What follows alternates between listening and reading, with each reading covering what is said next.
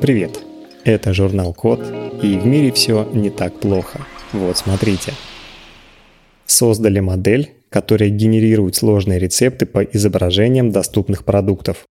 Думаем, что каждый хотя бы раз сталкивался с вопросом, что приготовить из того, что есть в холодильнике. Решить эту задачу можно по-разному, в том числе введя название продуктов в строку поиска.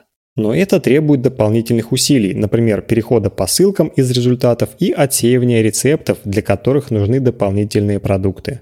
Где все те умные технологии, когда они так нужны для простого применения в быту? Как раз для таких ситуаций исследователи компании PeopleTech в США разработали модель, то есть нейросеть, которая создает сложные рецепты, анализируя изображение продуктов в холодильнике. Внутри она состоит из двух нейросетей.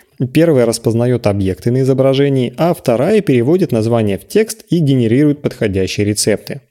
Например, пользователь фотографирует продукты в холодильнике, а модель создает карты рецептов с учетом ограничений по времени приготовления, диетических предпочтений, размеров порций и будущего количества приемов пищи.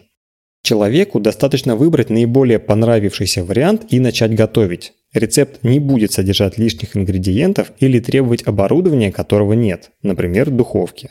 На самом деле это один из блестящих примеров того, как новые технологии буквально упрощают жизнь людям. Примечательно, что до появления GPT-4 модель работала плохо. Например, она выдавала рецепты вроде «венгерская обувная кожа, две порции на завтрак». Но за последнее время нейросети стали настолько лучше распознавать изображения и генерировать тексты, что такая модель действительно может решать практические задачи поваров. В частности, в ходе обучения модели на изображениях с полок продуктами в более чем 2000 холодильников удалось создать столько хороших рецептов, что из них получится целая 100-страничная книга. На этом все. Спасибо за внимание. Заходите на сайт thecode.media и подписывайтесь на нас в социальных сетях. С вами был Михаил Полянин.